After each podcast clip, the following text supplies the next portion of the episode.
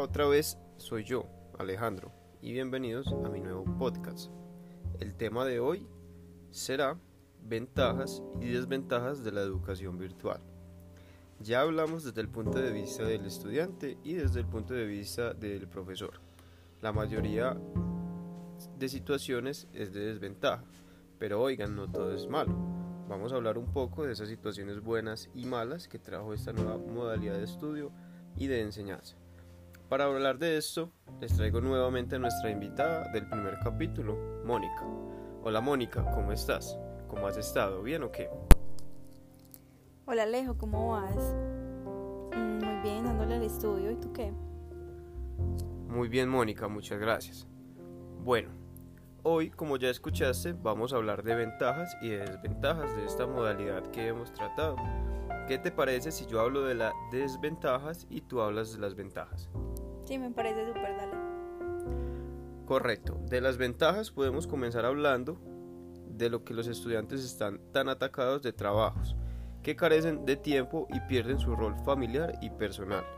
Para nadie es un secreto que los trabajos aumentaron con la educación virtual, así que aunque los estudiantes estén en casa deben cumplir con sus deberes estudiantiles, lo que les quita más tiempo que antes, y a veces no tienen tiempos libres para compartir con su familia, amigos o con su pareja.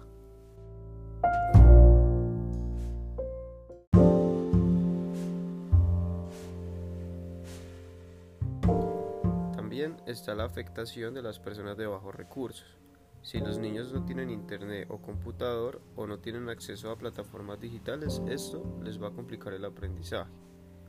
El cese de actividades educativas a causa de la pandemia, por ejemplo, si un universitario se vio afectado laboralmente por la pandemia y perdió su empleo, deberá conseguir otro empleo en el que en el cual tal vez no le respeten su tiempo de estudio o incluso sea tan mínimo el salario que deba conseguir algo extra, abandonando así sus estudios. Hay inexistencia de una estructura pedagógica completa con procesos cognitivos y técnicas de aprendizaje. Crea una brecha en la relación alumno-maestro, rompiendo los lazos humanos que se puedan generar. Todos sabemos que en el contacto visual contacto personal genera unas fuertes relaciones interpersonales, pero con la virtualidad eso se ve claramente afectado. Para personas que aprecian el contacto personal y que se vean beneficiados de las relaciones afectivas, pueden resultar desconcertante, generando así afectaciones en su salud mental. La disciplina y constancia que se requieren en la formación a distancia es muchísimo mayor a la presencial. Una mala conexión a Internet, falencias en el equipo o material de trabajo pueden generar retrasos o interrupciones. Esos estudiantes que por falta de Internet o material de trabajo deben repetirse sus clases o atraparse en ellas. Los profesores se pueden ver realmente afectados por el comportamiento del alumnado o la falta de progreso. El virus ha cambiado la logística en el, aula, y esto puede afectar el desempeño de su profesión. Con el tema de la alternancia, el profesorado tiene que estar pendiente de la higiene y el uso de las mascarillas de los alumnos en los centros y a su vez hacer estrategias virtuales, lo que genera doble trabajo. Ya no pueden acercarse a ellos para corregir sus cuadernos o solucionar una duda individual. La motivación del alumnado se solía incentivar con juegos y actividades grupales, que ahora se evita debido a la virtualidad. Los alumnos se encuentran separados de sus compañeros. En cuanto a accesibilidad, es desigual en la población. No todo se puede aprender por Internet. Y no menos importante, la brecha del fraude aumenta significativamente.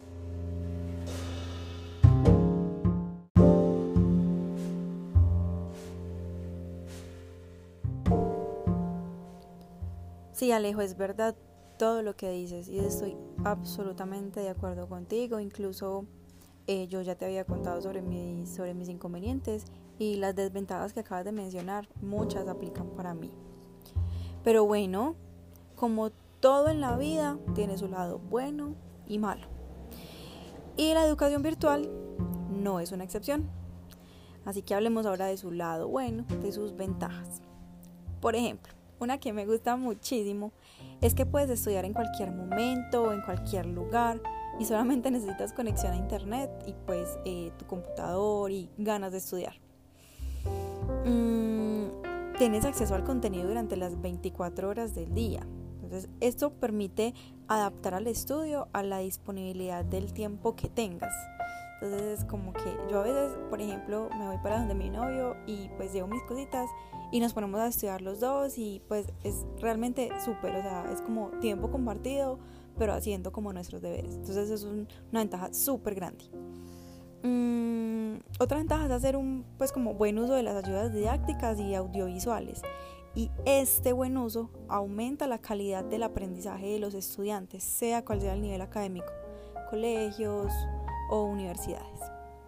Mm, por otro lado, tenemos pues que eh, eh, se ahorra tiempo y dinero, entonces es porque no requieres desplazamientos. Yo, por ejemplo, cuando tengo clase de siente, me levanto a las seis y media, me baño, de pronto si tengo hambre desayuno eh, y recibo clase. Mientras que en la presencialidad debía despertarme a las cinco y media, la universidad me quedaba como a 40 minutos, una hora. Entonces para poder desplazarme debía madrugar muchísimo y pues uno va a madrugar a la, que va a desayunar a las 5 y 40 o a las 6. No, la verdad no. Y yo pienso pues que eso también afecta a, mm, perdón, beneficia a los profesores, porque pues ellos también gastarían dinero desplazándose que comiendo allá. Entonces pues es una ventaja también muy importante. Mm, también tenemos eh, la ampliación del margen de cobertura. Esto elimina las barreras de lugar y tiempo, permitiendo estudiar en otra ciudad, incluso en otro país. Muchos de mis compañeros son de otras ciudades y sus papás están ahorrando dinero, pues estudiando acá en Medellín debían pagar em, para ellos lugar eh, para vivir, eh, sus comidas, debían enviarles dinero para transporte y bueno entre otros gastos que tú sabes que eso generalmente surge. Y adicional, y adicional pues a eso, pongámosle que uno como papá extraña al hijo si no está con, pues, con uno, a pesar de que esté estudiando. Entonces esta modalidad permite un beneficio muy grande para, esas, para esos estudiantes foráneos que, que eh, mm, se devolvieron a sus casas y están recibiendo pues como sus clases en casa y con sus papás. También eh, la educación virtual brinda más oportunidades para analizar la información que se está recibiendo o repetir lecciones en caso de ser necesario. Repetir, por ejemplo, las clases, que si algo no me quedó claro, o tomar notas eh, de las clases con más tranquilidad. Bueno, la educación virtual también facilita el trabajo colaborativo, el acceso a chats, debates y prácticas en las plataformas. Esto enriquece muchísimo los conocimientos. Mm, en cuanto a los docentes, eh, significa una oportunidad de mejora continua, aprendizaje y retos nuevos por superar para eh, captar la atención de sus alumnos. Eh, minimiza las dudas de los estudiantes a los docentes, pues al tener acceso em, a la información 24 horas, no habría una necesidad continua pues como de solución de, dudas todo el tiempo. Mm, pero la más importante, la última para mí y la más importante, es que se puede continuar con los estudios y en el caso de los docentes pueden seguir trabajando y a la vez nos estamos cuidando a nosotros y a nuestras familias. Es que imagínate, no, que como, como no hay presencialidad, como no hay presencialidad, eh, se acabó el trabajo para los docentes y los estudiantes no pueden seguir estudiando. En mi caso, por ejemplo, yo tengo 23 años y suspender mis estudios, sobre todo mi carrera, sería como terrible suspenderlos porque terminaría demasiado tarde. Y por un lado está mi estudio y por otro lado eh, que se acabó el empleo para los docentes porque no hay presencialidad. No, pues o sea, sería algo muy difícil de, eh, de manejar. Entonces es también una ventaja súper importante conservar nuestro trabajo y nuestro estudio. Es verdad, también estoy de acuerdo contigo, Mónica. Este tema es de pros y contras. Es lo que debemos vivir y adaptarnos. Te agradezco mucho por tus aportes al tema, fuiste de gran ayuda. Espero regreses y verte en una próxima oportunidad. Gracias Alejo por invitarme, ya sabes que me puedes invitar cuando quieras, estoy dispuesta a ayudarte en lo que necesites. Y ustedes oyentes, recuerden que pueden dejarme sus opiniones y comentarios de este tema o de otro tema que quieran escuchar. En Facebook estoy como Alejandro Obando y en Instagram como arroba alejo327. Gracias por escuchar, esperen otro tema y hasta la próxima.